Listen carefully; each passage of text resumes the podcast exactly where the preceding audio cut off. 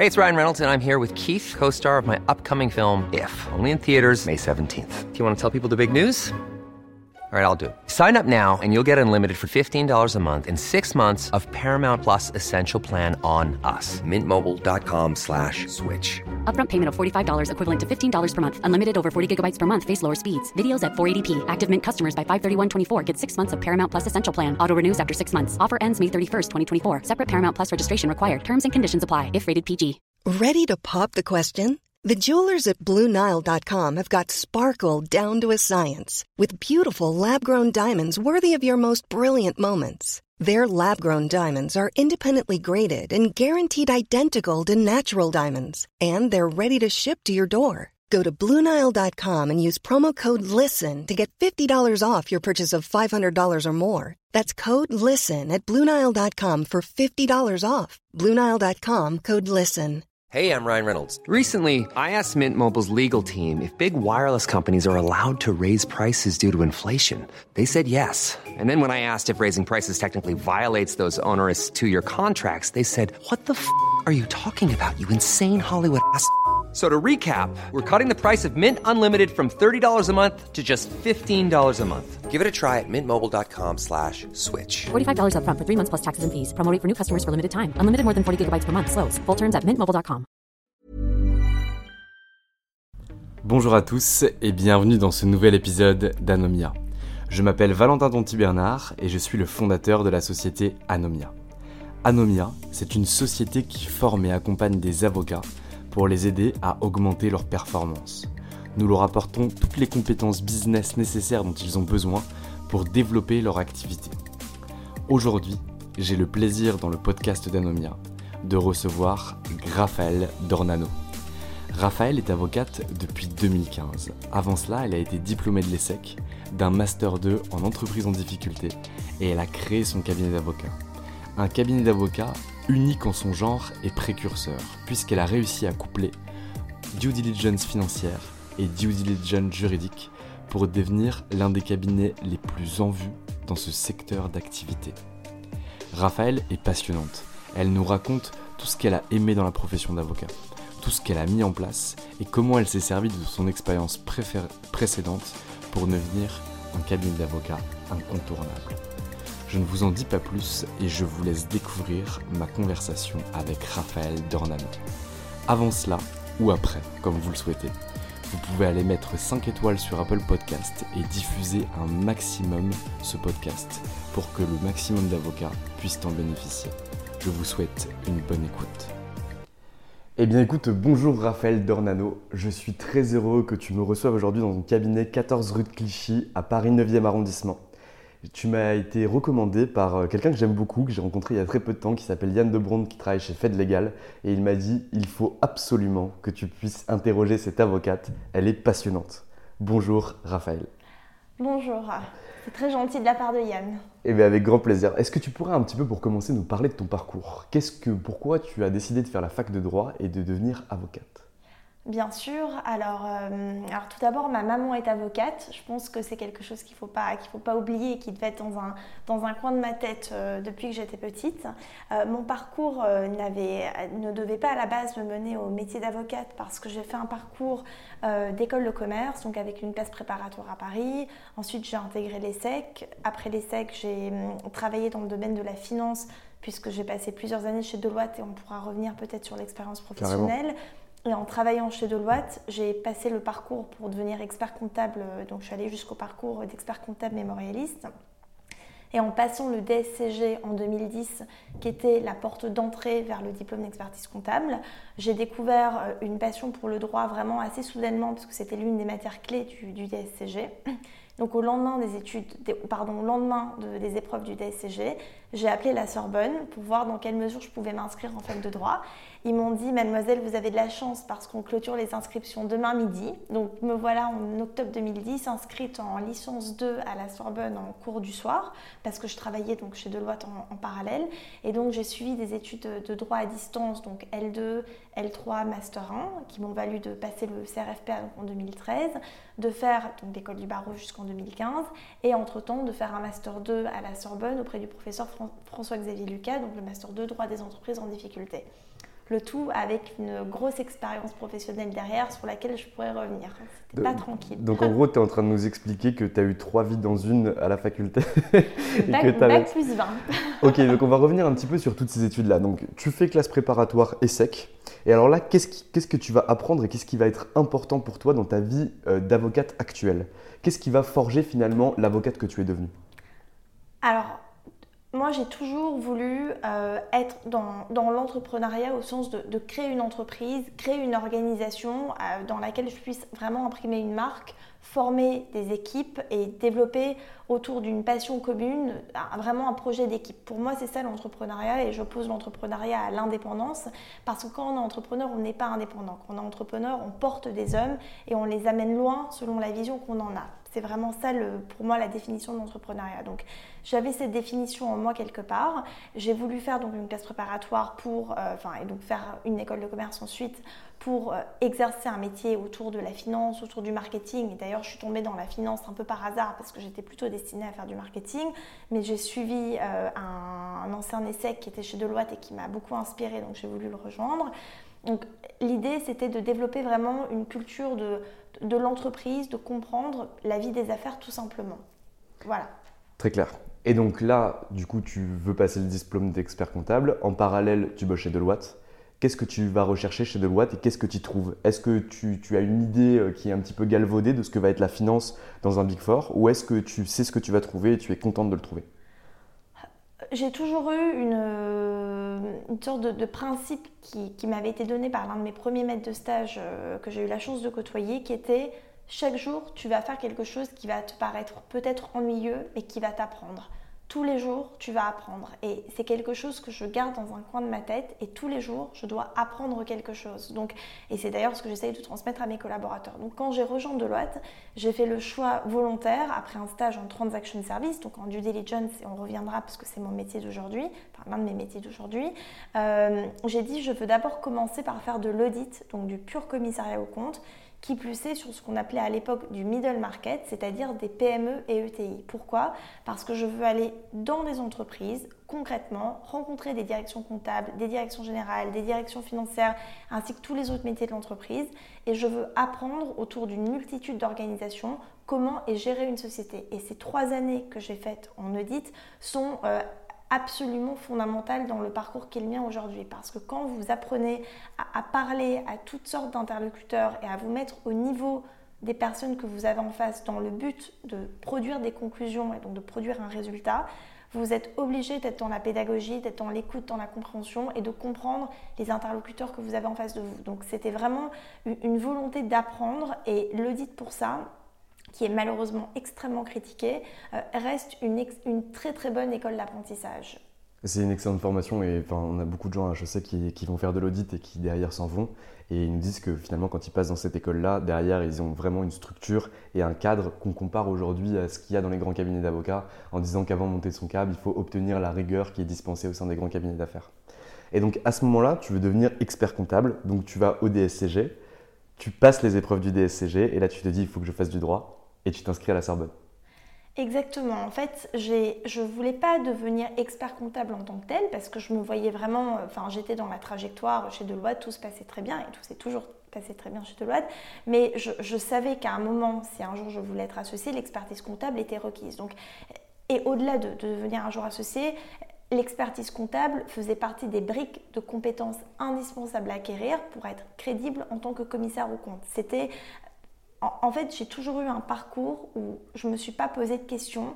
Et c'est ça l'un des, critères premiers, je pense, d'un entrepreneur. C'est il ne faut pas se poser de questions. Si on se pose des questions, on ne fait rien. Il faut, il faut faire, il faut se remettre en cause, mais il faut, euh, il faut se dire ce diplôme va m'apporter quelque chose. Oui, donc faisons-le. Donc j'ai fait exactement cette même démarche pour le droit. Je me suis dit, en ayant l'approche financière, compléter donc de l'expertise comptable, j'aurai une parfaite maîtrise du domaine chiffré. Mais si maintenant j'ai la capacité en plus à comprendre la manière dont sont formés, dont sont exécutés les contrats, donc de comprendre tout un aspect du juridique, donc c'était le corporate initialement, mais c'est également, j'ai développé une passion pour la propriété intellectuelle, pour le droit social, pour le droit fiscal, enfin pas pour le droit fiscal, ça je laisse des, spécialistes dans mon cabinet m'éclairer sur, ces sujets, mais en, tous les cas, j'avais résumé à une matière du droit, c'était la volonté de comprendre l'intégralité des, des composantes de cette matière qui est très riche, pour pouvoir encore une fois avoir une vision holistique qui est à la base, enfin qui est vraiment le, cœur du modèle de notre cabinet actuel et qui est un mot que je répète à peu près chaque jour. Mais de toute façon, sans ça, je pense que même les cabinets de niche ont une vision qui est globale par rapport à l'intégralité des matières, parce que tu ne peux pas être spécialisé dans une matière étant donné qu'il y a un impact global qui vient intervenir sur le social, le fiscal, le corpo, l'IPIT, etc. Donc nécessairement, tu dois pouvoir avoir une vision globale et j'adore les cabinets qui sont justement généralistes mais en étant tout autant spécialisés dans chacune des matières qui sont présentes. Exactement, et ça ne veut pas dire savoir tout faire. Être, ça ne veut pas du tout dire qu'on sait, moi j'ai aucune prétention à dire que je sais faire un, tout un certain nombre de matières que je ne sais pas faire, mais au moins j'en comprends les problématiques et je sais orienter vers des spécialistes de la matière, en interne ou en externe d'ailleurs. Parce que voilà. Et c'est les qualités d'un chef d'entreprise, c'est être bon partout mais excellent nulle part. Exactement. Parfait. Donc du coup, tu reviens faire les cours du soir et ça, ça m'intéresse particulièrement parce que tu as quand même une vie professionnelle, tu bosses chez Deloitte, tu as quand même un, diplôme de haut niveau puisque tu es expert comptable. Et derrière, tu te dis, je vais retourner à la Sorbonne en deuxième année de droit pour derrière pouvoir devenir avocate. tu te dis, il faut que je devienne avocate parce que c'est quand même difficile. Enfin, tu as, un super diplôme, tu bosses à côté dans une boîte où on sait que tu restes pas les, les pieds en éventail toute la journée à rien faire. Et du coup, tu te dis, il faut quand même que j'y aille, il faut que je défonce tout. Surtout qu'entre-temps, j'ai intégré 8 Advisory, euh, qui est un, excellent cabinet de transaction service, mais j'ai beaucoup travaillé, donc voilà. Et j'ai oublié aussi de préciser qu'à côté, je préparais l'Ironman. Donc euh, il faut quand même, euh, si on veut avoir, bah, je ne l'ai pas fait au final, mais en tous les cas, je l'ai préparé et c'était un rythme d'entraînement qui était pour le coup très très intense. J'ai fait plusieurs compétitions. donc voilà, donc il y avait une en fait, quand j'ai commencé le droit, je ne me suis pas dit que j'allais forcément devenir avocate. J'ai vraiment fait ça, euh, comme je te l'ai dit, un soir d'octobre 2010. Encore une fois, c'est pas que j'ai pas réfléchi, c'est que je suis, j'ai la chance d'avoir une intuition. Donc, j'étais portée par cette intuition qui m'a dit ça rajoutera quelque chose à ton développement personnel et professionnel, donc fais du droit. Donc c'est comme ça que ça s'est fait. Et quand j'ai commencé ces études de droit, je ne me suis pas dit, je me reconvertis, je mets la finance de côté, je mets le droit. Bon, ça aurait été euh, une obligation parce qu'à l'époque, la loi Macron sur l'interprofessionnalité n'était pas, pas sortie. Donc à un moment, j'aurais dû faire un choix. Et en fait, cet, aspect de faire un choix ou pas euh, a existé jusqu'à un mois avant que je passe le barreau en 2015. C'est-à-dire que j'ai passé le barreau en l'été 2000, enfin pas le barreau, pardon, le CAPA en juillet 2015. La loi Macron est sortie au même moment et j'ai commencé mon activité au mois de septembre 2015. On a été le premier cabinet à appliquer la loi Macron sur l'interprofessionnalité. Donc, Trop cool. J'ai vraiment eu beaucoup de chance à un moment donné parce que c'était pas les choses n'auraient pu ne pas se passer comme prévu. Et donc, donc avant de, de, créer ton CAB et de mettre en place une ESEP, ou euh, je ne sais pas si c'est une ESEP au niveau de la, structure, mais tu, tu, tu vas à l'école d'avocat et là, qu'est-ce que tu apprends? Est-ce que tu, tu, es contente d'y être? Est-ce que tu tombes des nues? Est-ce que... Alors, j'avais, euh, je travaillais énormément quand j'étais à, l'EFP parce qu'en fait, j'ai jamais arrêté de travailler. En fait, durant toutes ces études, j'ai toujours travaillé. Euh, enfin, en fait, toutes les années, euh, que ce soit le, de la L2, euh, enfin L2, L3, M1, M2, en parallèle, j'avais, j'étais chez 8 Advisory, donc jusqu'au mm. barreau en l'été 2013, et puis j'étais euh, indépendante à mon compte au moment de lancer mon entreprise à l'été 2013. Donc pendant tout le temps où j'étais à l'école du barreau, j'avais mon activité d'entrepreneuse qui était en balbutiement. Donc déjà, il y a cet aspect à prendre en compte. Ce que j'ai appris à l'EFB, et c'est quelque chose qui me manquait, c'était vraiment l'aspect procédural de comprendre comment on met en œuvre le droit au-delà de la matière théorique, comment est-ce que le droit trouve à s'appliquer, quelles sont les différentes matières du droit, comment est-ce que les différentes juridictions euh, interagissent entre elles, et, des aspects euh, qui sont indispensables. Et j'ai trouvé que les enseignements à l'EFP étaient très bien faits en ce sens, parce que ça, on n'est pas obligé de tout appliquer systématiquement une fois qu'on sort de l'EFB selon l'orientation qu'on prend, mais la formation vise à pouvoir travailler dans tout type de domaine, tout type de structure. Je pense que c'est la première qui me dit ça. Tout le monde me dit il faut supprimer l'EFB, ça sert à rien, etc. Mais je suis content d'entendre quelqu'un qui, à qui ça a servi et qui est content de l'enseignement qu'elle a pu recevoir. Et donc du coup, tu passes ton CAPA donc, du coup, en juillet 2015, loi Macron passe, et là, septembre 2015, qu'est-ce qui se passe? Bah Là, septembre 2015, je me dis, bon, euh, j'ai maintenant cette double formation donc avec les, deux diplômes. je ne travaille plus dans mes anciens cabinets parce que j'ai démissionné pour passer mon barreau que j'ai eu, etc. Donc j'apprécie énormément à l'époque l'indépendance. J'ai ce côté en moi qui me pousse à vouloir faire quelque chose c'est pas forcément développer une clientèle, mais c'est mener à bien un projet. Donc c'est encore une fois quelque chose d'assez instinctif. Je me dis, bon, je sais faire de la due diligence financière. Ça fait euh, 7 ans que je fais de la due diligence financière. J'ai fait euh, peut-être plus d'une centaine d'opérations, tous secteurs confondus. C'est quelque chose qui m'intéresse, que je trouve passionnant de pouvoir vraiment euh, disséquer littéralement des entreprises pour en faire ressortir, enfin, pour répondre à la thèse d'investissement de mes clients. Et maintenant, j'ai la chance d'avoir la dimension juridique et d'avoir le droit d'exercer, enfin d'utiliser cette dimension juridique dans mon métier. Donc je vais voir l'ordre et je leur dis, écoutez, moi j'aimerais créer la première structure qui permet de faire de la due diligence juridique, financière. Et dans le juridique, j'entendais déjà le juridique, fiscal, social, IPIT et toutes les matières connexes du droit. Donc, et corporate bien sûr. Donc là, l'ordre me dit, pas de problème, allez-y. Et donc, je me retrouve donc, en septembre 2015 avec bah, ce cabinet que j'appelle Dornano et Associés, tout simplement parce que je sais qu'un jour j'aurai des associés, mais pour l'instant c'est moi, donc c'est Dornano et Associés. Hein. le nom vient assez simplement. Euh, je suis très fière de porter mon nom, donc je veux dire, la, recherche de nom a été relativement simple. Je me dis, voilà, maintenant j'ai un cabinet de due diligence financière et juridique. Et à ce moment-là, j'ai pas l'ombre d'un doute. Et c'est ça qui est frappant peut-être pour ceux qui m'ont connu à l'époque, c'est que objectivement, quand j'ai créé la structure, à part, c'est déjà pas mal, mais c'est pas assez, euh, c'est 20 ans de, de diplôme, j'ai pas le début d'une clientèle parce qu'évidemment, par respect pour mes anciens cabinets, je ne suis pas partie avec un client, c'est la moindre des choses. J'ai pas de collaborateurs parce que pareil, j'ai pas d'équipe. Et surtout, euh, je suis jeune parce que j'ai 27 ans. Donc, il y a quand même un certain nombre d'obstacles qui se posent au démarrage bon, mais par contre, j'ai la conviction que je vais faire quelque chose et que ça va être un projet qui va m'apporter beaucoup d'épanouissement et de bonheur. Donc, je me lance un peu à corps perdu dans ce projet. Et donc seul, t'as pas de mentor à côté de toi, t'as pas de satellite qui viennent t'aiguiller, etc. Non, non, j'ai un ancien partenaire de Deloitte qui m'a beaucoup aidé, qui m'a beaucoup conseillé, avec qui je suis en, vraiment, qui est quelqu'un de très proche, euh, qui était présent à mon mariage, qui est quelqu'un qui m'a beaucoup inspiré, qui m'a appris l'humilité, qui m'a appris le, le sens du travail, qui m'a appris des valeurs que la loyauté, des valeurs qui sont absolument clés et qui j'espère sont retransmises au, cabinet. Je pense que la loyauté, c'est quelque chose de, de pouvoir expliquer à des collaborateurs qu'en nous faisant confiance, on va pouvoir les amener loin, on va pouvoir les projeter dans des carrières qui sont leurs carrières et qu'on ne les utilise pas je dis absolument pas que c'est ce qui est fait, mais je dis hmm. que cette dimension de loyauté est celle qui permet à des collaborateurs de se projeter dans une structure. Elle a toujours été très forte pour moi et il y a des personnes dont fait et, cette personne en, est la preuve, qui sont des personnes pour qui j'aurais pu travailler nuit et jour pour le simple plaisir de travailler à ses côtés pour ce que la personne m'apportait. Bon. Donc il y a cette conviction qui est forte. Euh, il y a la, confiance dans le projet, mais il y a les réalités du début qui sont qu'en fait, je suis sur un métier hyper concurrentiel qui est la due diligence, enfin le transaction service, qui est un métier où en plus je me rajoute une difficulté peut-être supplémentaire et je me dis il faut que j'aille voir des fonds d'investissement.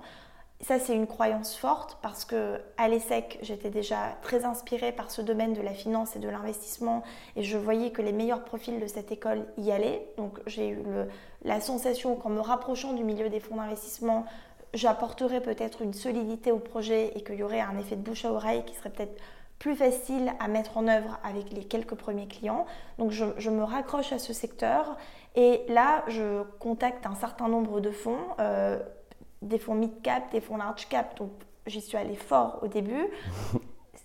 C'est le cas de le dire. Et les, personnes m'ont toutes reçues. C'est-à-dire que j'ai été reçue par des managing partners de grands fonds qui ont été euh, extrêmement à l'écoute, qui ont cherché à comprendre la nature de ce projet centré autour d'une double vision du droit de la finance, porté par une personne certes jeune, mais qui peut-être avait une proposition de valeur différente, je n'ai pas évidemment travaillé dans un premier temps pour ces fonds parce que la question qui m'était posée était quelle est la taille de votre équipe? Donc c'était un petit peu gênant comme question parce que moi j'étais convaincue que seule déjà je pouvais faire un certain nombre de choses. Donc Après, j'ai eu la chance de croiser une autre personne qui m'a dit euh, le commercial, c'est quelque chose de long. Et là, toutes les personnes que tu es en train de voir, tu vas travailler avec elles peut-être dans deux ans. Mm.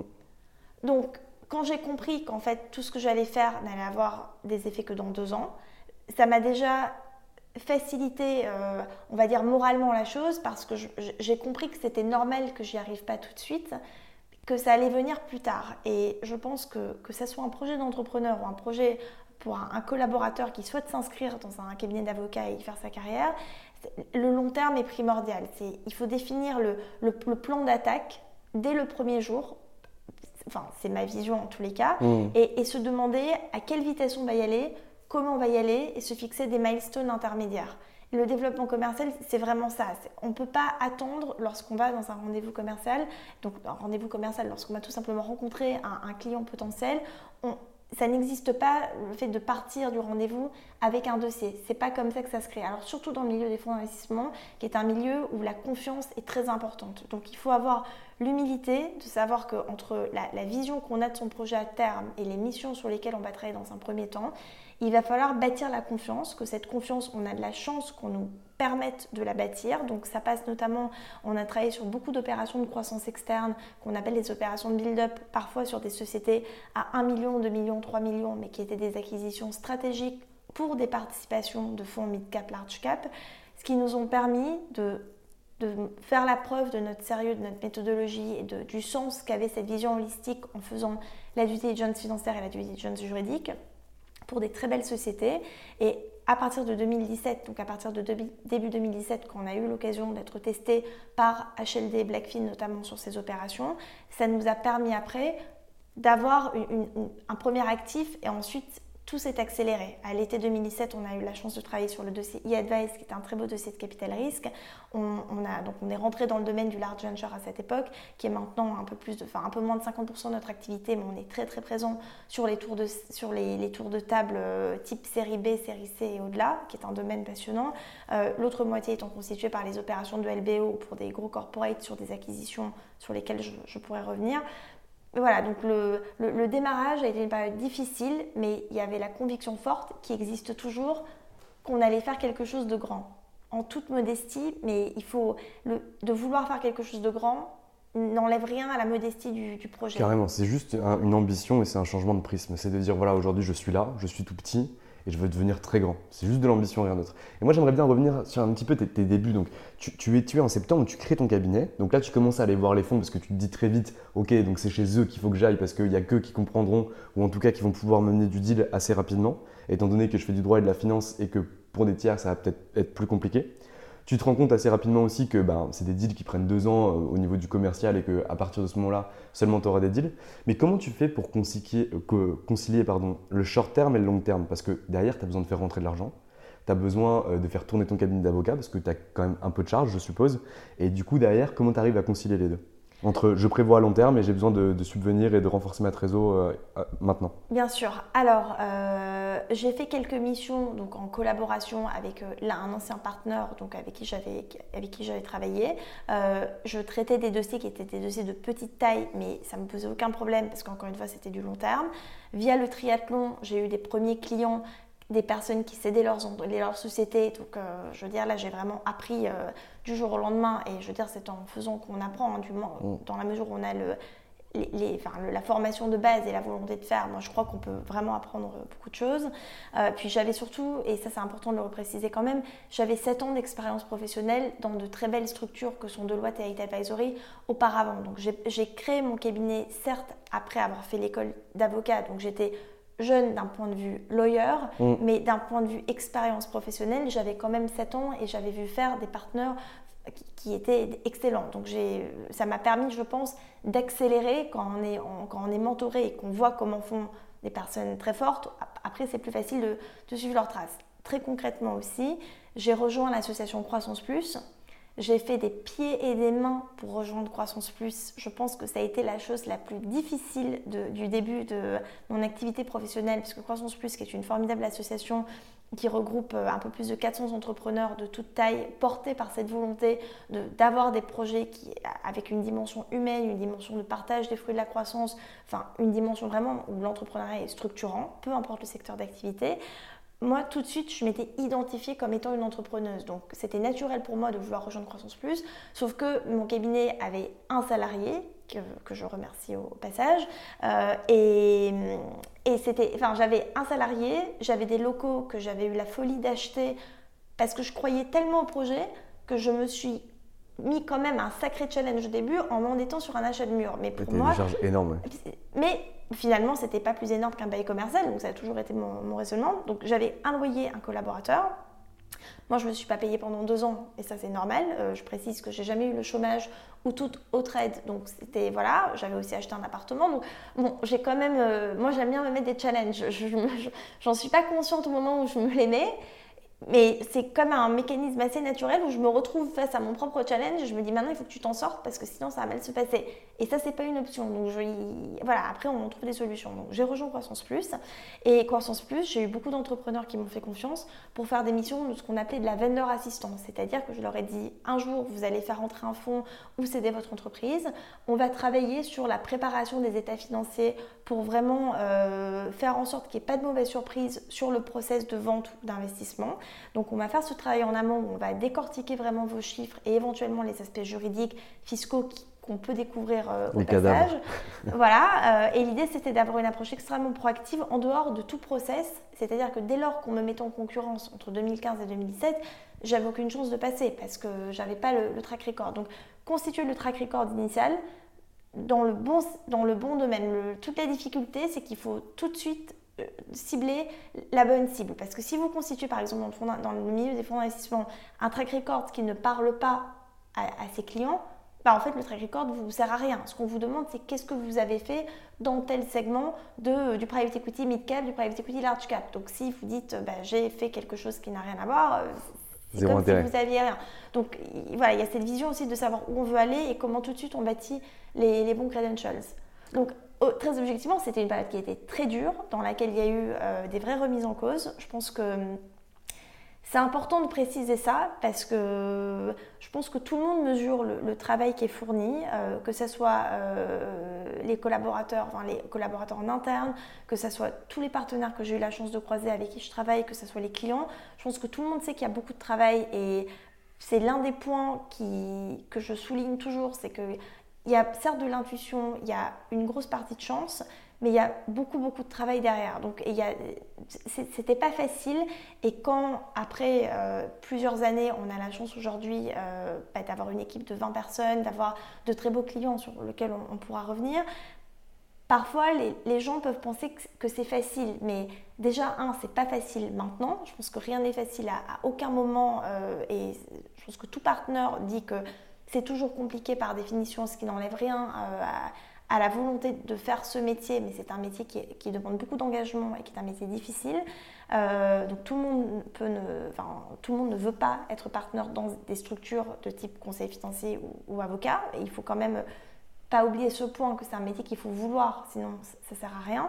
Mais voilà, beaucoup de difficultés au départ, mais avec une volonté jamais remise en cause. Et aussi, sur ce chemin, la chance d'avoir, j'ai eu la chance d'avoir rencontré des personnes très très influentes dans l'économie française, euh, notamment quelqu'un comme Alexandre de Rothschild, euh, qui, à qui j'avais dit tout simplement euh, Qu'est-ce que tu penses de mon projet? Et À un moment où j'avais beaucoup de doutes, je l'ai remercié, il, le sait, mais d'avoir quelqu'un qui à un moment vous dit J'y crois, ça va marcher, au moment où vous avez le plus de doutes, ben, ça vous permet de continuer. Donc, il y a eu des personnes comme ça qui ont été clés dans le fait de, continuer et c'est à ces personnes qu'il faut se raccrocher quand on a des questions. Je suis tout à fait d'accord avec toi et moi aussi je, suis entouré tout le temps au quotidien de gens, mais de toute façon, c'est quand, arrive, quand tu es entrepreneur dans n'importe quel domaine, tu as des périodes de up et des périodes de down qui peuvent arriver dans la même journée où le matin tu peux signer un contrat à 100 000 et être le plus heureux du monde et le soir avoir euh, la moitié de ton équipe qui se barre et tu te dis mais comment je vais faire pour pouvoir le remplir C'est tout à fait ça.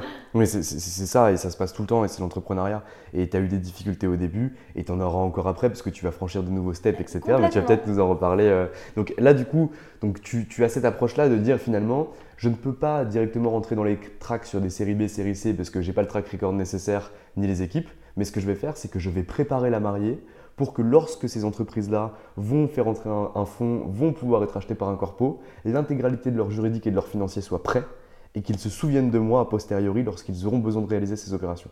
Je me trompe ou? Alors c'était ça, oui et non.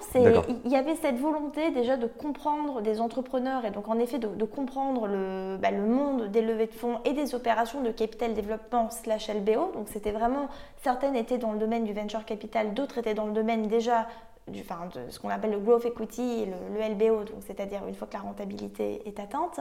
Euh, et il y a eu, à partir de 2017, si on revient sur le venture capital, cette confiance qui m'a été accordée par BPI d'Invest sur ce dossier e-advise, qui a fait que j'ai découvert vraiment ce domaine du large venture, du capital risque, donc que je ne connaissais pas, et j'ai découvert vraiment une, sorte de passion. Et j'ai appris en faisant ensuite, c'est-à-dire que c'est une époque on l'oublie souvent, mais c'était quand même il n'y a pas si longtemps, mais l'écosystème de la tech en France a énormément grandi et est devenu quelque chose d'assez spectaculaire. Mais un tour de table comme e-advise de 32 millions d'euros à l'été 2017, c'était un tour de table absolument gigantesque dont, qui avait marqué les esprits à l'époque. Alors, euh, j'en rien évidemment au fait que 32 millions d'euros c'est énorme, mais aujourd'hui un tour de table à 32 millions d'euros, ça passerait plus inaperçu qu'en 2017.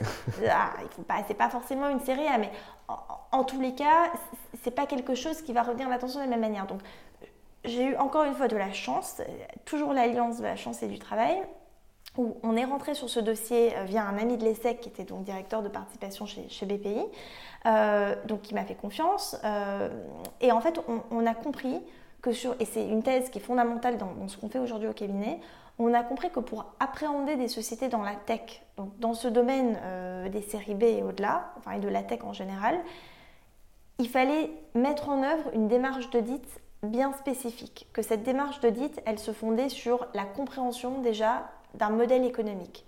Comment Par la compréhension de la verticale à laquelle appartient le modèle. Je m'explique. Est-ce que c'est une société qui est dans le domaine de la fintech? Est-ce que c'est une société qui est dans le domaine du SaaS, de la martech, de l'edtech, de la foodtech Il y a une cinquantaine de verticales, de l'IoT, de l'intelligence artificielle, etc.. Donc, la première chose à faire, c'est de comprendre quelle est la verticale sur laquelle opère la société qu'on audite. Une fois qu'on a compris la verticale, déjà, on, sait quels sont les enjeux clés pour auditer une société qui appartient à cette verticale en termes de reconnaissance du revenu, en termes de formation des marges, en termes de risques juridiques spécifiques, de risques IP, de risques data, etc. Donc ça, c'est le, premier constat. Donc on, on a compris qu'il fallait mettre en œuvre une démarche d'audit qui soit bien spécifique à ces sociétés, parce que certes, ça n'est pas des sociétés dont les tickets d'investissement sont ceux du LBO ou qui ont la maturité de sociétés faisant l'objet de, deals plus classiques. À l'époque, c'était vraiment deux mondes complètement séparés, le, venture capital et le LBO. C'est des mondes qui ne se parlaient pas. Et ce pas les mêmes acteurs qui les opéraient d'ailleurs. pas les mêmes acteurs. C'est toujours des acteurs différents, mais disons qu'il y a un vrai écosystème qui s'est formé autour de l'entreprise en croissance qui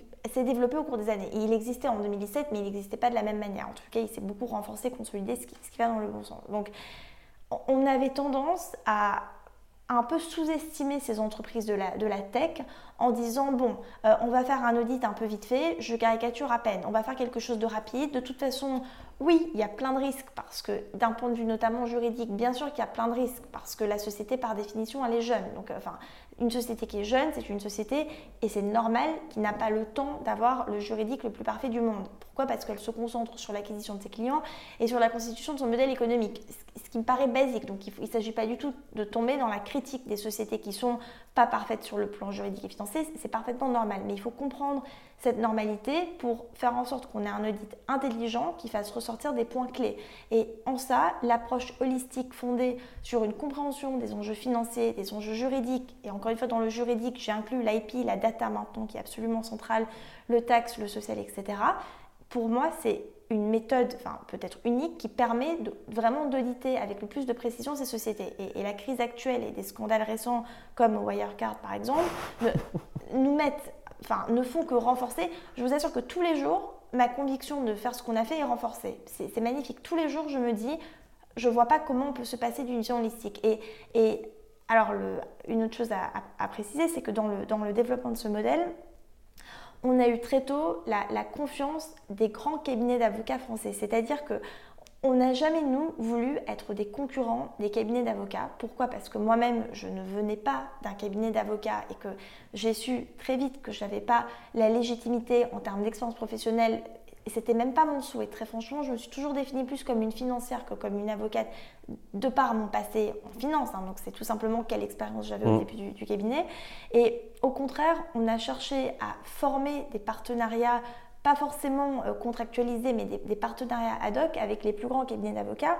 Et aujourd'hui, euh, des cabinets comme Jones Day, comme Gide, comme Vigée Schmidt, comme Baker McKenzie sont des cabinets qui nous recommandent énormément et avec qui on a des relations d'affaires continues. C'est-à-dire que nous, on ne fait pas la documentation juridique lors de, de l'acquisition, on fait vraiment les opérations du diligence de compréhension du modèle économique et tout l'accompagnement qui peut s'en suivre si besoin. Donc on a un produit qu'on a appelé Tech Path to Growth. Vous voyez, on a vraiment travaillé l'aspect produit pour pouvoir dire quels sont les enjeux spécifiques d'un investissement dans une boîte tech, comprendre le modèle économique, mettre en œuvre des due deals appropriés.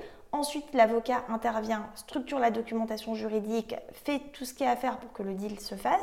Et nous, on est là après pour suivre les recommandations qu'on a pu émettre, tant financières que juridiques. Donc, il n'y a jamais eu de volonté de concurrencer des cabinets de place. Il y a au contraire eu la volonté de, créer un partenariat win-win qui permette à des cabinets d'avocats de se décharger de cette partie audit qui était vue comme très ingrate, mais qui, moi, me passionne et dont on a fait une réelle expertise. Et on fait d'autres choses, on pourra revenir, là-dessus. Mais je, la, la due deal est un métier où c'est littéralement une commodity, c'est-à-dire que toute opération doit passer par une due deal. Vous ne pouvez pas faire un investissement ou une acquisition sans due deal. Bon, donc une fois qu'on a dit ça, l'idée c'est comment est-ce qu'on fait de, de, ce passage obligé un passage intelligent où l'entrepreneur en sort grandi avec des recommandations qui sont importantes et qui vont l'aider dans la suite de son aventure. moi, je n'ai pas envie d'être euh, j'ai pas envie qu'on vienne me voir parce qu'on est obligé de venir me voir. Je me lève pas le matin si je vois un entrepreneur dont je lis la société et qui se dit oh là là qu'est-ce que ça m'embête de passer deux heures avec les équipes de Dorano Co. Franchement, sinon je fais un autre métier. Moi je et je suis très moi je suis très très claire. Hein. donc je fais des choses que j'aime et le jour où j'aime pas, je, ne fais pas, euh, tout en étant extrêmement poli en exécutant jusqu'au bout les dossiers. Mais je pense que j'ai un caractère qui bah, qu'il faut avoir dans ce métier de toute manière, mais il faut qu'il y ait un intérêt intellectuel et une passion dans le métier qu'on fait. Donc si on ne sert à rien, je ne fais pas ce métier. Donc la due deal a été vraiment très très mal valorisé. Parce que quand vous êtes un avocat et que vous faites une due deal juridique, mais qu'on ne vous a pas expliqué le début du pourquoi du comment, de que fait la société, quel est son modèle, qu'est-ce qui est important, pourquoi dans un contrat de software, il faut comprendre les relations avec les intégrateurs, les relations avec les revendeurs, les API, des points qui sont fondamentaux sans lesquels vous ne pouvez pas faire un audit normalement. C'est aussi simple que ça. Donc après, une fois que vous avez compris les enjeux et que vous êtes dans une relation de, de confiance et de construction avec la société que vous auditez, tout se passe très bien. Et du coup, vous avez mis en place des process, parce que tout à l'heure, tu nous parlais des 50 verticales qui pouvaient exister ou des 20 verticales qui pouvaient exister. Derrière, est-ce que par verticale, donc du coup, par exemple, pour la tech, est-ce que dans la tech, tu sais par quoi tu vas commencer? Tu as des étapes d'audit que tu mets en place pour justement optimiser et processer un maximum le temps que tu as passé pour chaque audit? Parce que les audits, on sait que c'est cher et que c'est assez long et que c'est chronophage au niveau humain.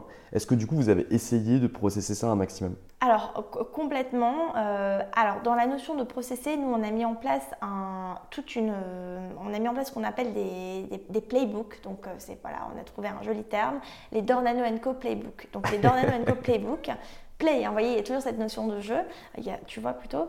Euh, dans les playbooks, on a construit des playbooks par vertical sectoriel. Donc, on a commencé par le SaaS, qui était notre, vraiment, c'est notre cœur d'activité. C'est plus de quasiment 50% de notre domaine d'activité. Viennent ensuite les marketplaces et les fintech. Donc, mm. une fois qu'on a dit ça, on a quand même couvert 80% du marché. Dans tous les cas, il se trouve que c'est les trois secteurs sur lesquels on a mis en place ces, playbooks et on est en train de, de, faire les autres en ce moment, dans des domaines comme la santé virtuelle, comme les clean tech, la food tech, etc on, a créé en fait des tableaux de bord euh, avec une centaine de questions et dans chaque, derrière chaque question, quatre ou cinq sous-questions qui permettent en fait de... En fait, tous nos audits sont structurés autour d'une question.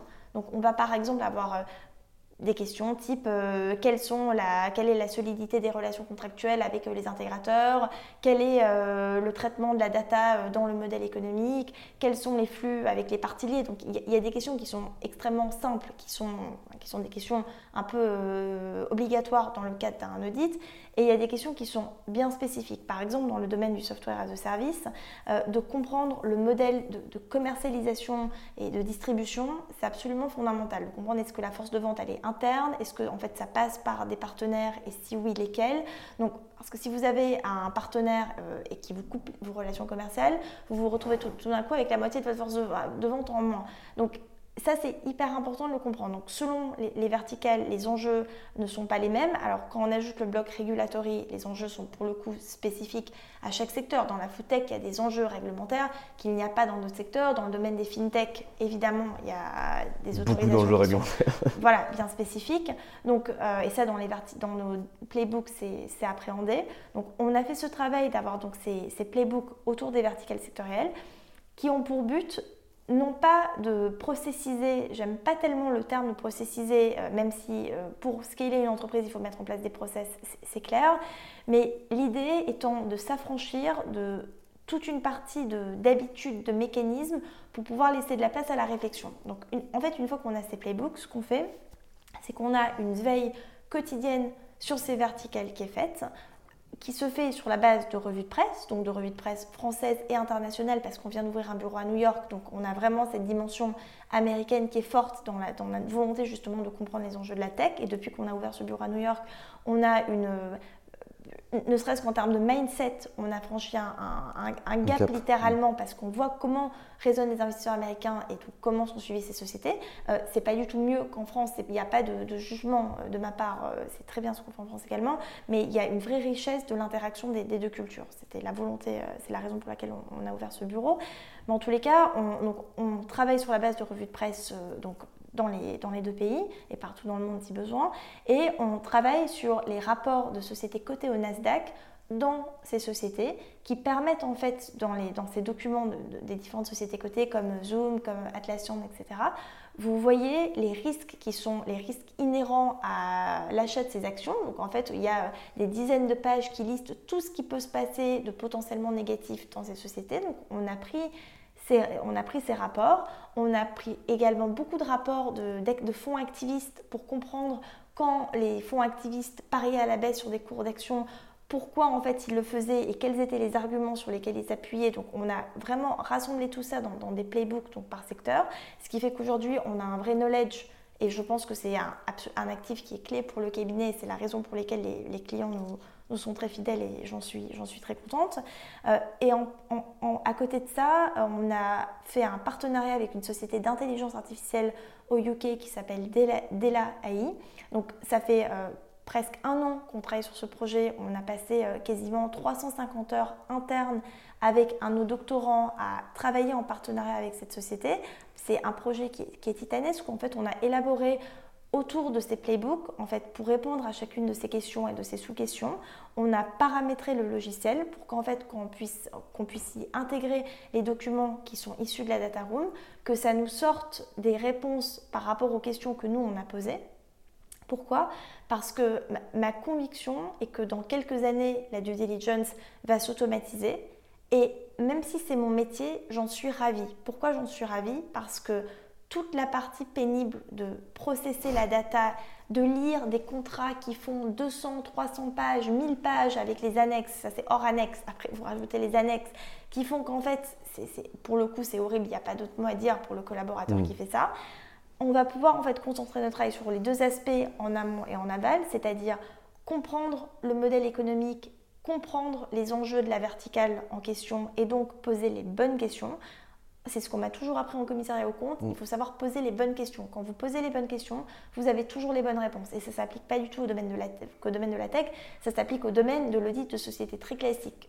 Quand on ne sait pas poser une bonne question, on n'a pas la réponse qu'on veut. Donc c'est peut-être très basique, mais c'est une vérité. Donc poser les bonnes questions autour d'une verticale et surtout interpréter la réponse à l'aune de l'expérience sectorielle par verticale qu'on peut avoir en se disant c'est une réponse qui est anormale par rapport à ce qu'on a d'habitude.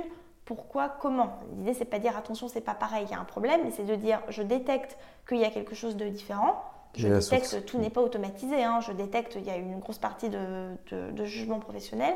Et donc, je pose la question de comprendre pourquoi c'est différent, pourquoi ça pourquoi ça l'est pas. Donc cette prise de recul. Et c'est ce qui fait qu'on a des équipes qui sont intéressées par le process, avec une vraie interaction, parce que ces playbooks sont financés et juridiques. Nous, quand on fait un audit, on fait systématiquement le financier et le juridique. On n'aime pas, on n'aime pas séparer les deux. Mm. Ça nous est arrivé de le faire, mais euh, le, cœur du modèle veut que ça soit vraiment intégré, surtout dans les, dans les aspects tech.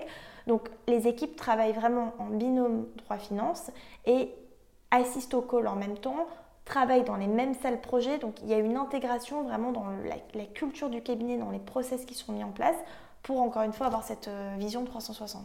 Très clair. Et donc du coup, ces playbooks ou ces outils, est-ce que vous les conservez en interne ou est-ce que vous les mettez entre les mains de vos clients pour que justement ils puissent euh, travailler en partenariat avec vous et être accompagnés sur tout ce travail euh, de, de due Alors, on, ce sont des outils internes, mais avec certains fonds euh, partenaires, on, les a déjà, on les, a partagés, on les a pas envoyés parce que c'est quelque chose de propriétaire, bien sûr. Enfin, c'est même pas une question de confiance.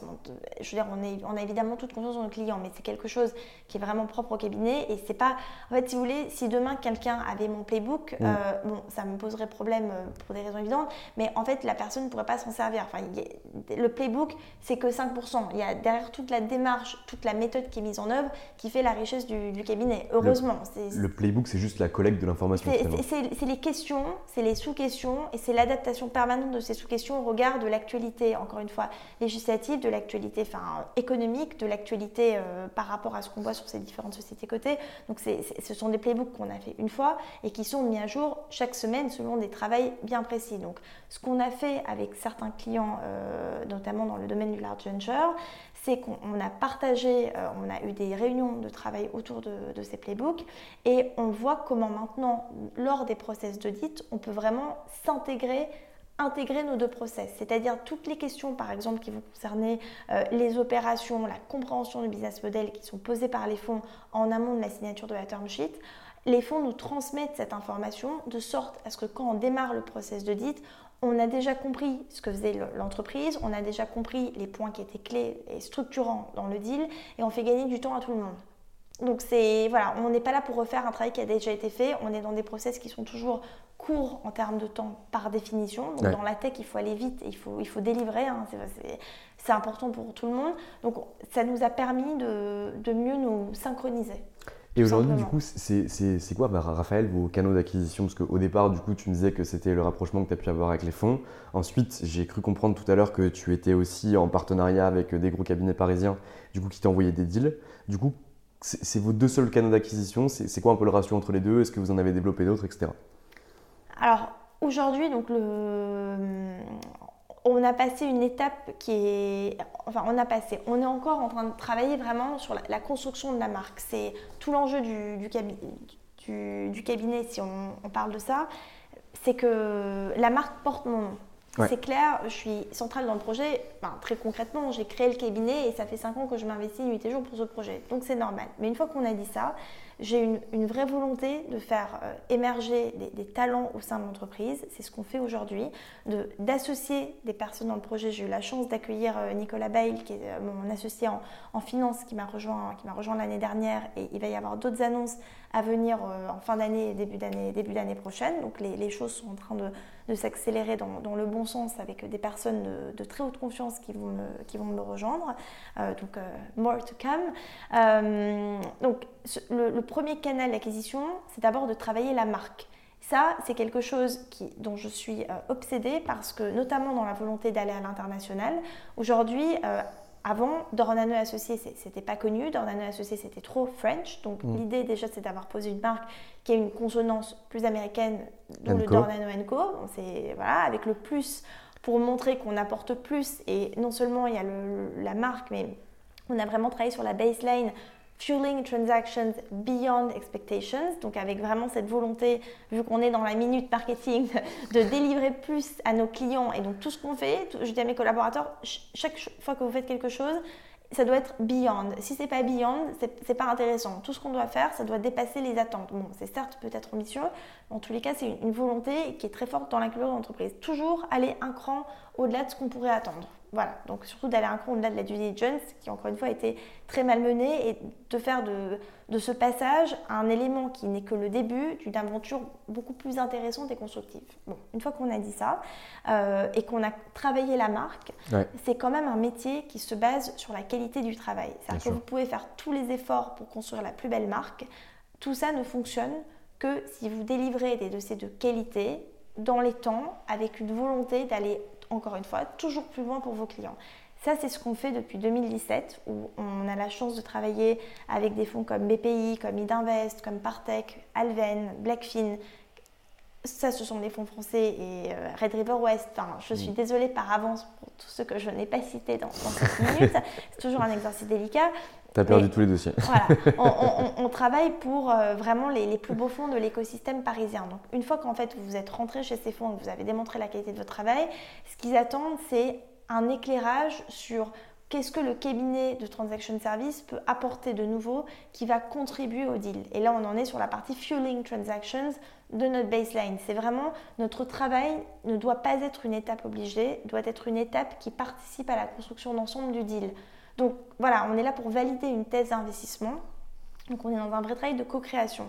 Donc comme on a cet écosystème de fonds qui sont fidèles et qui nous recommandent, on n'est pas dans une logique de, démultiplier nos clients. On, a vraiment une approche très targetée autour d'un certain nombre de clients cibles qu'on a la chance de servir. Et en fait, on, travaille autour de, autour de ces clients pour voir comment on peut leur apporter sans cesse plus.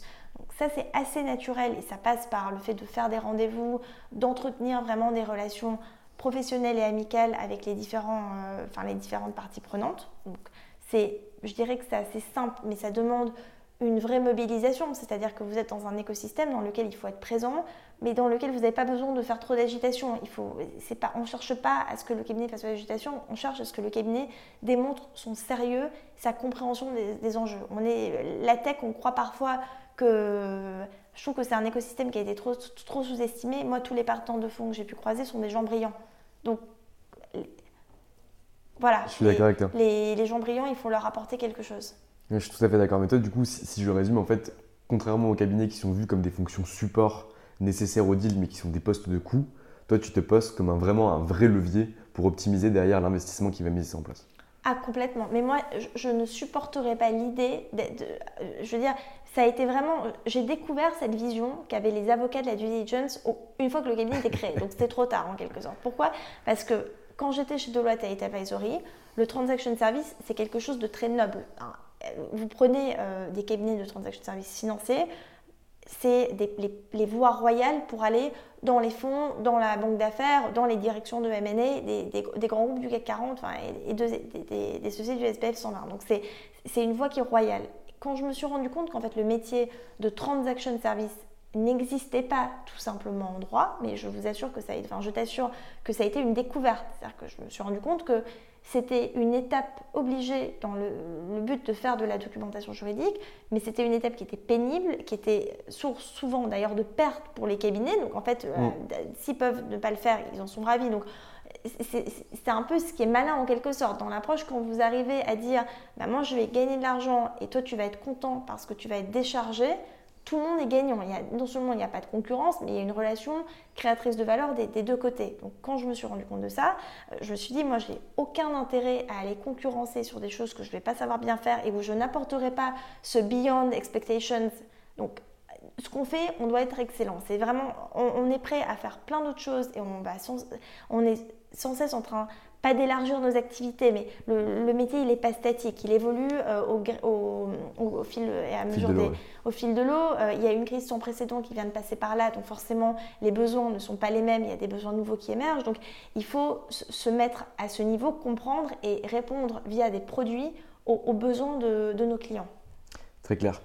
Et donc aujourd'hui, euh, tu es donc à la tête d'un cabinet qui fait 20 avocats où vous êtes présent sur les plus beaux deals de la place parce que euh, moi je, fréquente souvent aussi ce, type de fonds et je sais que entre guillemets ils ont une grosse grosse partie des beaux deals qui se passent en France et à l'international. C'est quoi tes ambitions à venir? Alors déjà, je précise, donc on est 20 personnes au cabinet, mais on a pour moitié des avocats, pour moitié des financiers. Donc c'est une équipe de 20 personnes, mais voilà, c'est moitié-moitié entre avocats et, financiers, c'est la spécificité de, la structure. Euh, on a de, forcément de, grosses ambitions. Notre volonté, c'est de, de continuer à établir la marque, parce que moi, je dis à mes collaborateurs, on en est à 2% de l'aventure. Donc je ne sais pas comment mesurer les 2%, si c'est en termes de métriques financiers, si c'est en termes de nombre de deals. Je ne raisonne pas en nombre de deals, je, raisonne vraiment en valeur et en valeur ajoutée. Le nombre de deals n'est absolument pas mon, critère premier de mesure, parce que vous pouvez faire plein de deals plus petits. Ce qui compte, c'est d'être sur les beaux deals. Donc y a, ça, c'est la, petite parenthèse. Mais pour moi, on en est à 2% du projet. Comment on fait pour aller euh, sur la suite? Euh, Il y a vraiment ces, ces deux axes que sont le capital risque et le LBO, qui encore mm. une fois représentent 50%, 50%. On a vraiment euh, une position où on a de la chance de croiser deux écosystèmes bien différents au sein des marchés financiers, c'est-à-dire le, VC et le monde plus classique du private equity.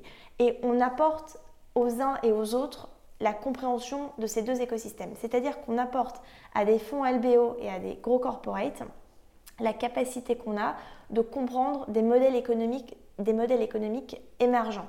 C'est-à-dire que maintenant, toute croissance externe, une grosse partie du moins, ainsi que les opérations d'acquisition de gros groupes, vont passer par une dimension digitale, technologique ou à minima innovante. Et dans la dimension d'innovation, il n'y a justement pas que cette dimension techno. Vous pouvez être innovant par les, par les process, par la manière de faire, par l'impact que vous cherchez à avoir dans la manière de faire les choses. Donc tout ce qui est tech for good, c'est pas forcément euh, de la deep tech ou une composante technologique très forte. C'est la manière d'innover, la manière dont on rend un service.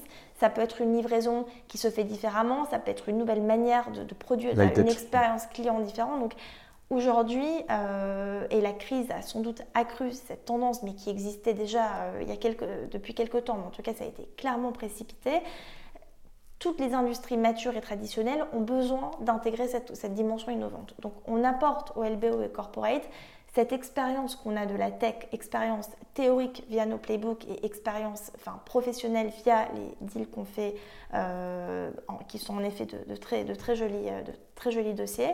Et à contrario, on apporte à l'écosystème du venture, du venture capital le professionnalisme et le, degré d'exigence qu'on peut voir dans des, dans des opérations de LBO et je ne dis absolument pas que le domaine du VC n'est pas professionnel, c'est pas mon propos. Donc je préfère le préciser pour éviter euh, toute ambiguïté.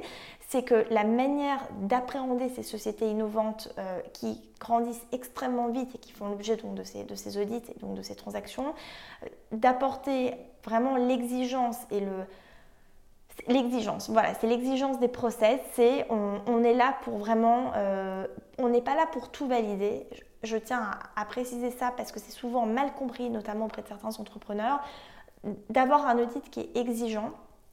C'est un audit dans lequel on est certain d'avoir validé la thèse d'investissement de notre client.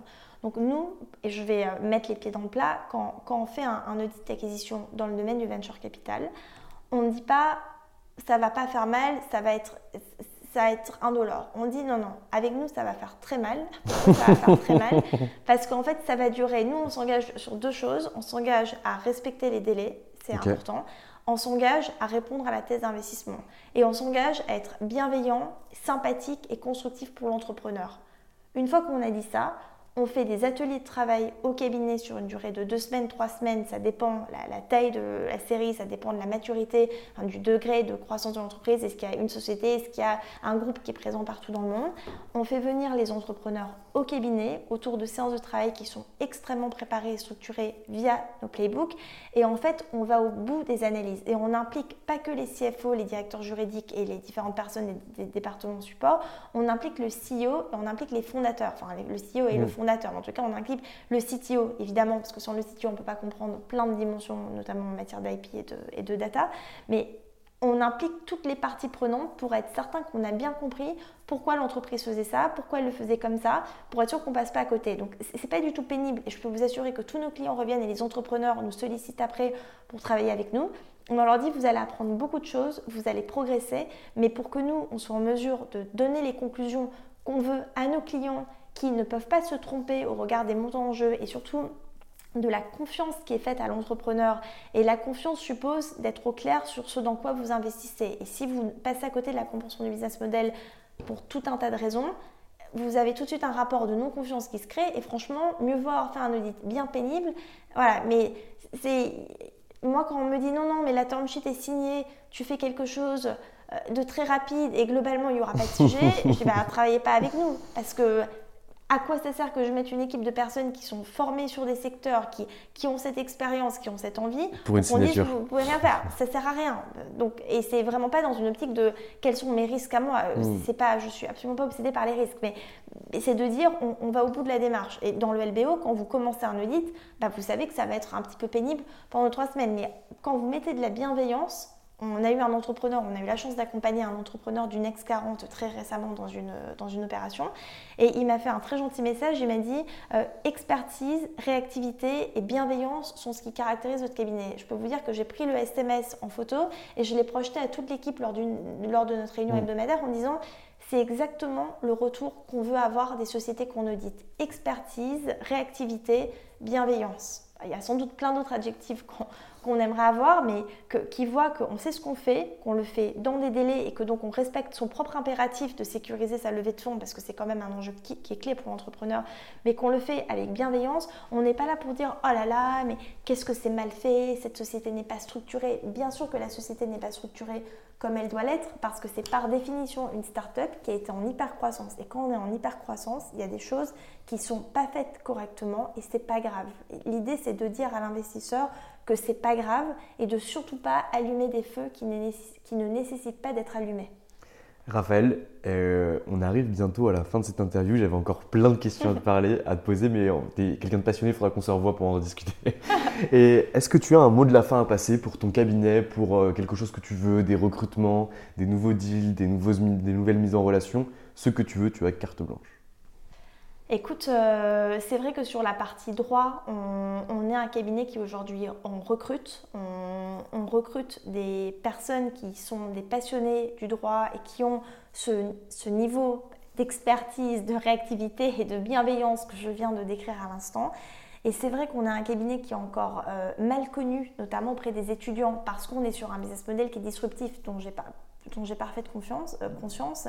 Euh, et je cherche des, avocats qui sont curieux de comprendre euh, des modèles économiques innovants, qui sont curieux de, enfin, qui souhaitent s'investir dans un projet où ils auront toute leur place et selon ce qu'ils apporteront, en fait, les personnes peuvent apporter beaucoup de choses au cabinet. On n'a pas des, parcours classiques. Quelqu'un peut progresser très vite, quelqu'un peut être un spécialiste de la data, quelqu'un peut être un excellent fiscaliste, quelqu'un peut être un excellent collaborateur en droit social.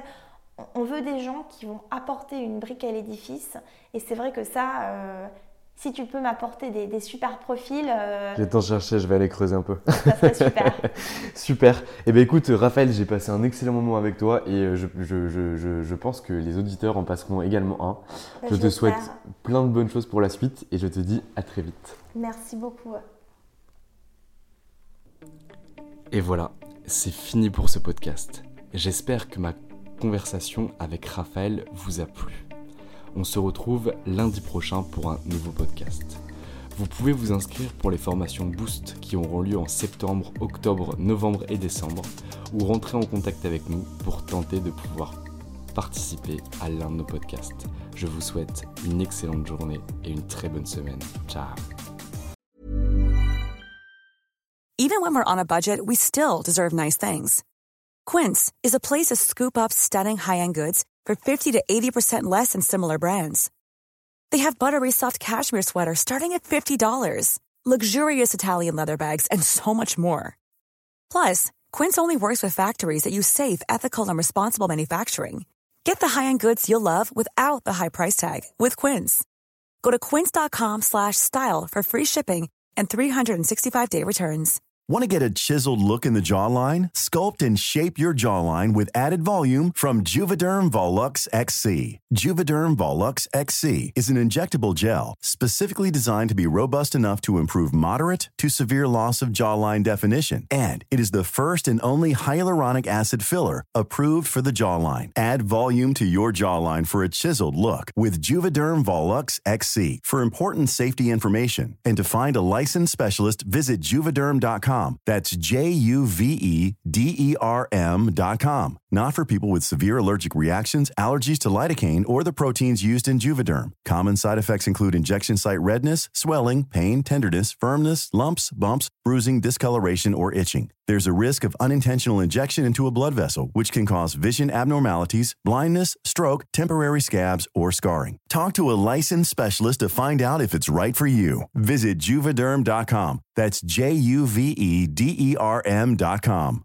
Hey, it's Paige DeSorbo from Giggly Squad. High quality fashion without the price tag? Say hello to Quince. I'm snagging high end essentials like cozy cashmere sweaters, sleek leather jackets, fine jewelry, and so much more. With Quince being 50 to 80% less than similar brands. And they partner with factories that prioritize safe, ethical, and responsible manufacturing. I love that. Luxury quality within reach. Go to quince.com slash style to get free shipping and 365 day returns on your next order. Quince.com slash style.